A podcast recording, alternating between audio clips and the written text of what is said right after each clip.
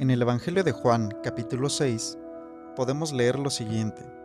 Después de esto, Jesús se fue al otro lado del mar de Galilea, el de Tiberias, y una gran multitud lo seguía, pues veían las señales que realizaba en los enfermos. Entonces Jesús subió al monte y se sentó allí con sus discípulos.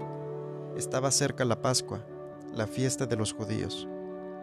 Cuando Jesús alzó los ojos y vio que una gran multitud venía hacia él, dijo a Felipe, ¿Dónde compraremos pan para que coman estos?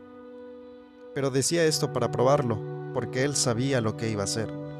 Felipe le respondió, Doscientos denarios de pan no les bastarán para que cada uno reciba un pedazo. Uno de sus discípulos, Andrés, hermano de Simón Pedro, dijo a Jesús, Aquí hay un muchacho que tiene cinco panes de cebada y dos pescados, pero ¿qué es esto para tantos? Hagan que la gente se siente, dijo Jesús. Y había mucha hierba en aquel lugar, así que se sentaron. El número de los hombres era de unos cinco mil. Entonces Jesús tomó los panes y habiendo dado gracias, los repartió a los que estaban sentados, y lo mismo hizo con los pescados, dándoles todo lo que querían. Cuando se saciaron, dijo a sus discípulos, Recojan los pedazos que sobran para que no se pierda nada. Ellos los recogieron y llenaron doce cestas con los pedazos de los cinco panes de cebada que sobraron a los que habían comido. Cuando leí este pasaje, me di cuenta de algo que no había visto antes. Lo primero que pensé fue en llamar a este devocional el proceso del milagro. Pero al final decidí llamarlo solamente el proceso y es porque creo que puede aplicarse no solo a milagros, sino a otras situaciones, y tú decidirás en cuál. Todos conocemos la historia de la alimentación de los 5000, pero quiero que puedas verlo de una manera diferente e incluso más profunda, más allá del milagro en sí, y ver qué es lo que podemos aprender. Jesús estaba frente a una multitud, se hacía tarde, y me gusta el relato de Marcos complementando el testimonio de Juan, pues Marcos dice, al desembarcar, Jesús vio una gran multitud y tuvo compasión de ellos, porque eran como ovejas sin pastor, y comenzó a enseñarles muchas cosas. La gente siempre necesita esperanza. Aquellos que no conocen al Salvador la necesitan aún más. Nosotros cuando perdemos de vista a Dios, por las circunstancias, por problemas, porque a veces no vemos salida y dejamos de confiar en Él. Cuando sentimos que ya no podemos más, necesitamos recordar que nuestra esperanza está en Jesús, pues Él tiene compasión de nosotros. La multitud le seguía porque necesitaban esperanza. Querían ser liberados de las enfermedades que sufrían. Cuando no había más opciones, vieron en Jesús esa esperanza que, muy posiblemente, ya habían perdido. Llega entonces el momento que conocemos. La gente está muy lejos para regresar con el estómago vacío, pues se podían desmayar en el camino. Se presenta entonces lo que llamaremos la situación. Es eso que nos ha quitado la esperanza y hace que pensemos que no podemos más y que nuestra fe en Jesús, en Dios, se vea debilitada o atrapada.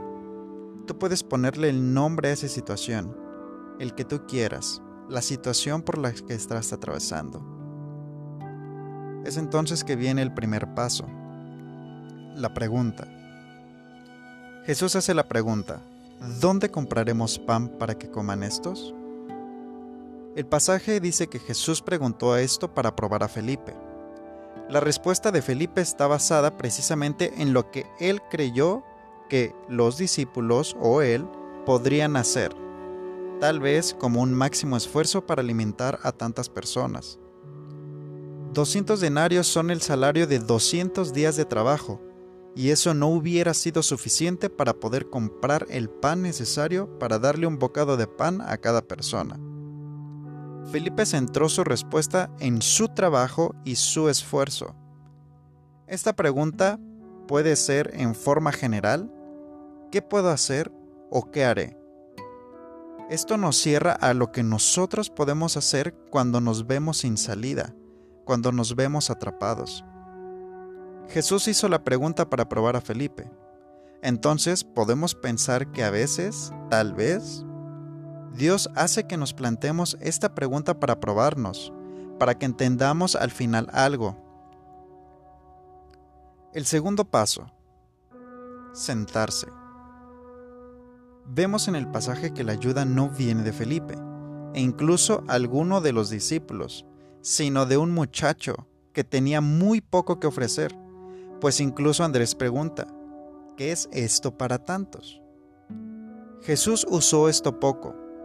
A veces, incluso, puedo decir que muchas veces, Dios usa a personas o circunstancias que no podemos imaginar para lograr despertarnos de la ceguera en la que nos encerramos por la situación, que nos hace olvidar quién es Él y quiénes somos nosotros. Jesús dijo, hagan que la gente se siente.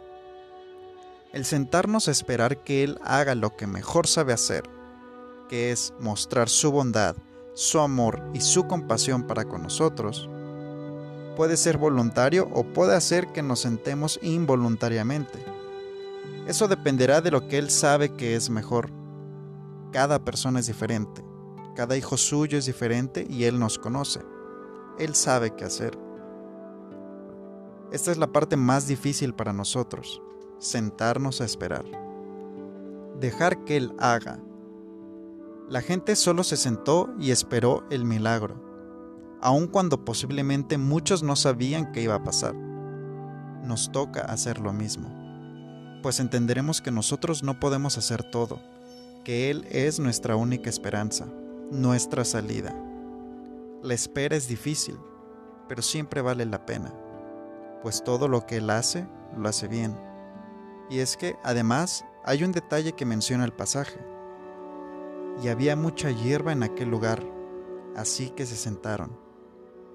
Como dije, la espera es difícil, pero cuando sabemos que el pastor está con nosotros, no es incómoda, sino un descanso, pues en lugares de verdes pastos me hace descansar.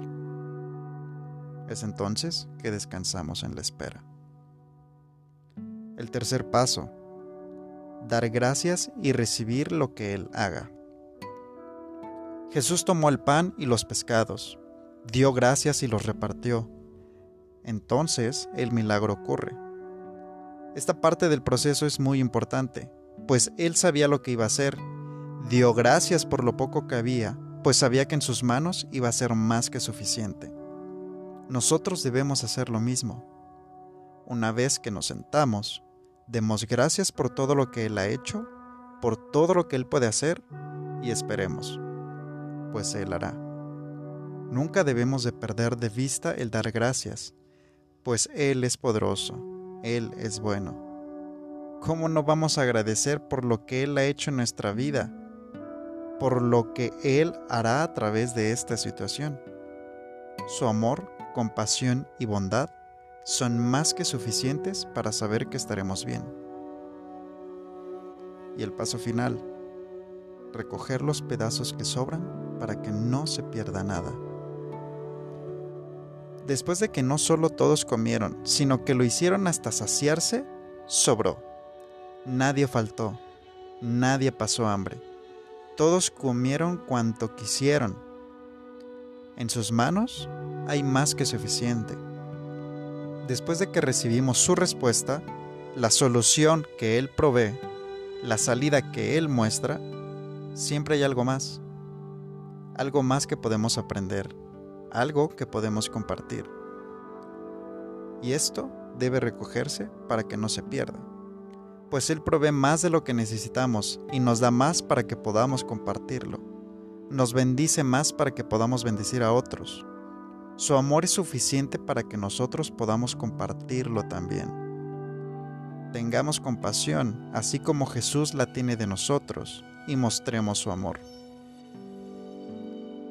En conclusión, el proceso puede parecer difícil en la situación, pero creo y estoy convencido de que lo mejor que podemos hacer cuando ya no vemos salida cuando nos sentimos en lo más profundo y sin esperanza, es que no hay lugar del que Él no nos pueda sacar. No hay problema que Él no pueda resolver. Y no hay lugar de donde su amor no nos pueda rescatar.